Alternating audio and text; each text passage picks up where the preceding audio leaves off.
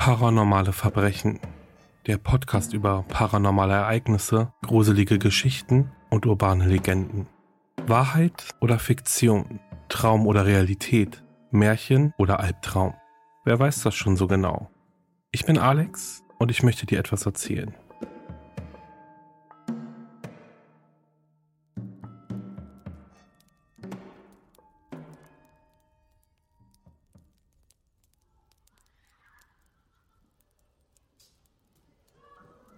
Der Park der tausend Möglichkeiten. Und die Bullen können hiervon wirklich nichts mitbekommen? fragte Manfred nervös. Der Mann war ein wahres Prachtexemplar im allernegativsten Sinne. Er trug ein schmutziges, ärmelloses Feinripp-Shirt, das vermutlich mal weiß gewesen war und unter dem sich ein beachtlicher Bierbauch hervorwölbte. Seine Haut wirkte speckig und sah bleich wie Kalk aus. Die Halbglatze hatte er versucht, mit den wenigen dünnen und fettigen Haarsträhnen zu kaschieren, indem er sie quer über den Kopf kämmte. Seine kleinen Schweinsäuglern fixierten mich. Ich fand seine wulstigen Lippen, auf denen stets frischer Speichel glänzte, abstoßend. Nicht oft sahen die Kunden hier so klischeehaft aus wie Manfred. In der Regel handelte es sich durchaus um normale Menschen. Zumindest wirkten sie so. Als leitender Angestellter des Parks der tausend Möglichkeiten wusste ich, dass selbst der adretteste und höflichste Besucher nichts als ein perverses Schwein war. Ein Monster, das nur zufällig in einen menschlichen Körper geraten war. Gefährlicher, ekelhafter Abschaum, der gerne an diesen Ort kam, um sich zu entspannen und ohne Angst vor Strafverfolgung die Sau rauszulassen. Und wer war ich schon, all das schöne Geld abzulehnen? Das bedeutete aber noch lange nicht, dass ich für all die Mörder, Perversen und anderen Psychopathen irgendeine Sympathie hegte. Ganz im Gegenteil. Aber immerhin, Manfred sah wenigstens so aus, wie so ein Mensch aussehen sollte. Ich hasste es, wenn Schein und Sein nicht konvergierten. Es machte alles so verdammt kompliziert. Natürlich, mein Herr, erwiderte ich galant. Machen Sie sich keine Sorgen. Wir achten sehr auf Diskretion und Geheimhaltung. Und wenn ein Polizist doch einmal zu viel schnüffelt, landet er hier und bereichert unser Etablissement. Manfred nickte, wobei sich sein dünnes Haar vom Kopf abhob. Welche Attraktion können Sie mir empfehlen? wollte er wissen. Und jetzt, wo ich ihm seine Angst vor Entdeckung genommen hatte, trat ein gieriges Funkeln in seine kleinen Schweinsäuglein. Das gleiche Funkeln, das sicher auch seine Opfer sahen, wenn er so richtig in Fahrt kam. Nun, es gibt den Saw-Erlebnisbereich, in dem die Attraktionen und Mechanismen der Filme detailgetreu nachgebaut wurden und sie die Rolle von Jigsaw einnehmen können. Stets mit frisch gefangenen Opfern, versteht sich. Es gibt Candy World für den Gentleman, der eher etwas Jüngeres bevorzugt. Die Arena, in der Gladiatoren jeden Alters und Geschlechts einander zum Vergnügen töten, zu ihrem Vergnügen. Es gibt die Grotte der sexuellen Freiheit, in dem ein Heer von Weinenden und allesamt unfreiwillig rekrutierten Lustsklaven nur darauf wartet, dass sie ihre Fantasien an ihnen ausleben, ohne jede Grenze. Kaum verhohlene Vorfreude erschien auf dem Gesicht von Manfred. Etwas regte sich unter seiner abgenutzten Jogginghose. Das klingt wunderbar. Aber können die nicht fliehen, wenn es so viele sind? Ich schüttete den Kopf. Es gibt keine Möglichkeit zur Flucht. All unseren Opfern haben wir einen Chip in den Kopf implantiert, der auf Knopfdruck eine Explosion auslöst. Und die Fernbedienung dafür bekommen Sie. Sollte dennoch etwas schiefgehen, können auch unsere Mitarbeiter eingreifen. Ein Gefangenenaufstand ist extrem unwahrscheinlich. Zumal wir bei einigen unserer Lustsklaven auch mit Amputationen nachgeholfen haben. Sie brauchen also keine Angst vor der Rache ihrer Opfer zu haben und können ganz beruhigt kreativ werden. Ja, murmelte Manfred. Ja, das ist wunderbar. Da er aber mehr zu sich selbst redete als zu mir, ging ich nicht näher darauf ein. Apropos kreativ werden. Wenn Sie noch Anregungen brauchen, können Sie gerne unsere Datenbank durchstöbern. Wir zeichnen die Glanztaten eines jeden Besuchers digital auf. Dort werden Sie sicher noch Ideen für kreative Praktiken finden. Zu guter Letzt gibt es noch unser FAK Hippokrates Hospital für grenzenlose Experimente. Ein wahres Fest für jeden wissenschaftlich interessierten Gentleman. Haben Sie Interesse an medizinischer Forschung? fragte ich ihn. Manfred schüttelte den Kopf. Es hätte mich auch gewundert. Wie ein Wissenschaftler sah er ja nun wirklich nicht aus. Nicht mal wie ein Verrückter. Nee, ich will mich entspannen, nicht nachdenken. Ich glaube, ich versuche es mit. Er sagt ganz sicher Candy World. Ganz sicher. Der Grotte der sexuellen Dings da. Da, wo ich vögeln kann. Mist. Knapp daneben. In diesem Moment ging ein anderer Mann an uns beiden vorbei. Er hatte graue Haut, stark eingefallene Gesichtszüge und Augen, aus denen jedes Leben gewichen war. Er zitterte am ganzen Körper. Hallo, Herr Reinhardt, grüßte ich ihn. Der Mann drehte sich kurz um, winkte mir zu, präsentierte ein vollkommen wahnsinniges, schiefes Grinsen, öffnete dann eine der Türen hinter uns und verschwand im dahinterliegenden Raum. Viel Vergnügen, Herr Reinhardt, rief ich ihm noch zu. Kurze Zeit später ertönte ein sägendes, kreischendes Geräusch und ein lauter, schmerzvoller Schrei. Was ist das denn für ein Raum? fragte Manfred mich neugierig. Ich nickte anerkennend. Sie haben ein Gespür für die wirklich exklusiven Dinge des Lebens.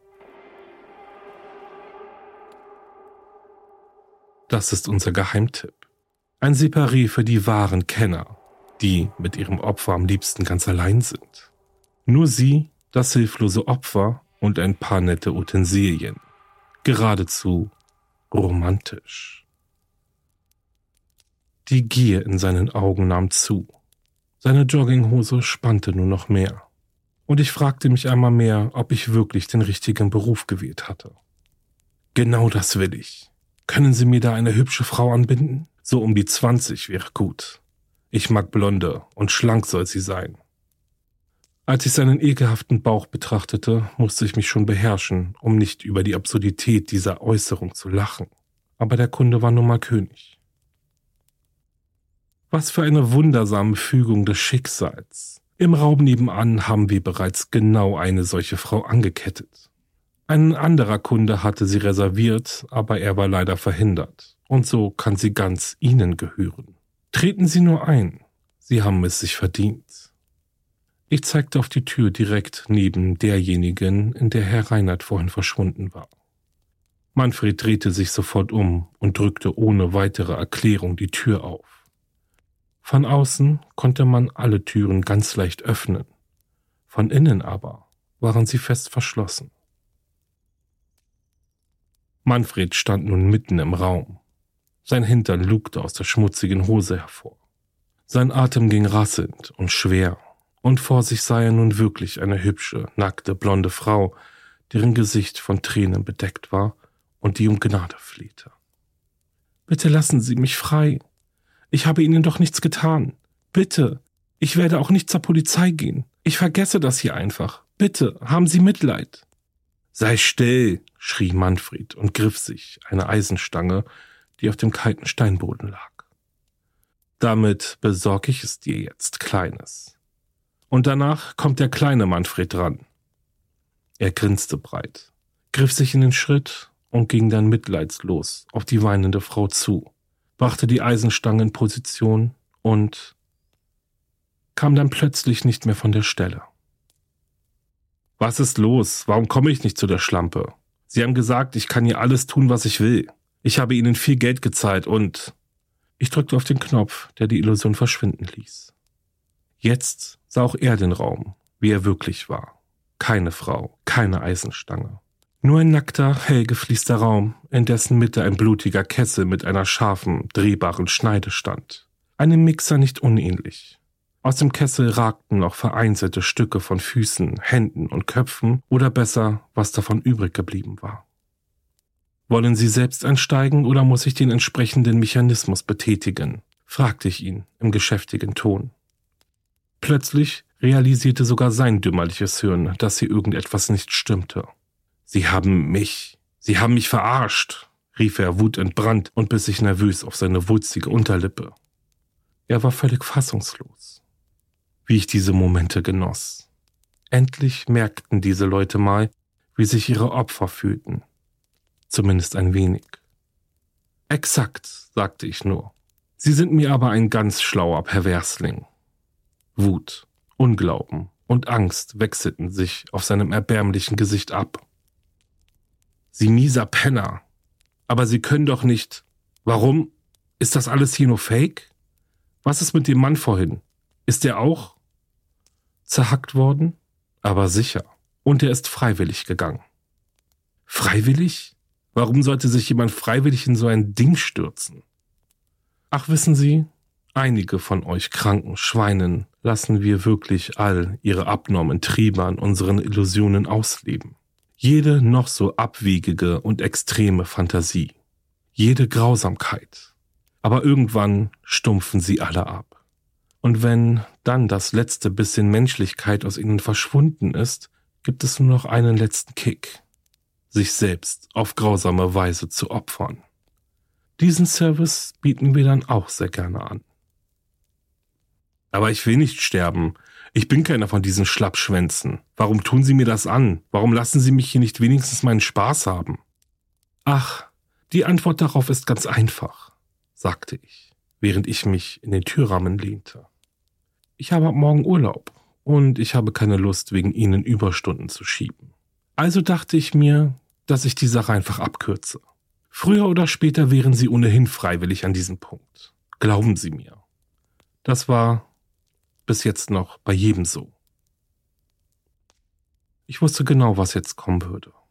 Und so kam es auch. Manfred ballte seine Fäuste und rannte auf die Tür zu. Wahrscheinlich, um mir den Schädel einzuschlagen.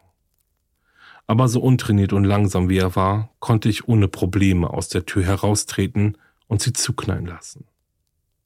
Manfred war nun gefangen. Es gab für ihn kein Entkommen. Ich drückte auf den Knopf, der, wie ich wusste, den Boden in einem steilen Winkel hochklappen würde, so dass es quasi unmöglich wurde, dem Mixer noch zu entgehen. Dann schaltete ich den Mixer an der glücklicherweise die Flüche, Drohungen und zuletzt Betteleien von Manfred einigermaßen übertönte. Ich konnte das Gewimmer nicht ertragen. Warum nur meinten diese Leute immer, dass sie für sich selbst die Gnade einfordern durften, die sie für andere nicht im Ansatz übrig hatten? Seine letzten leiser werdenden Schreie wurden bald gänzlich von dem Mechanismus des Gerätes übertönt. Ich überlegte kurz, ob es Zeit wäre, hier mal wieder aufzuräumen. Aber das konnte meine Urlaubsvertretung machen. Auch wenn ich meinen Job unterm Strich doch liebte, immerhin musste jemand ja die Gesellschaft vor solchen Menschen beschützen, so freute ich mich jetzt einfach auf meine freie Zeit. Vielleicht würde ich auch mal einen Vergnügungspark besuchen. Einfach nur zum Spaß.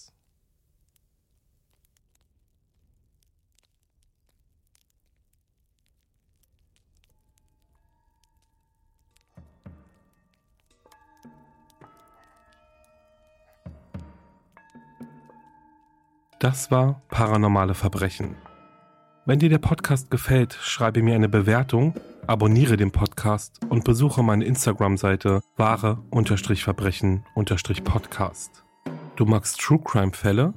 Dann hör gerne in meinen Podcast Wahre Verbrechen rein. Hast du eine paranormale Begegnung gehabt oder hast eine gruselige Geschichte zu erzählen, dann schicke mir eine E-Mail. Wir hören uns schon ganz bald wieder.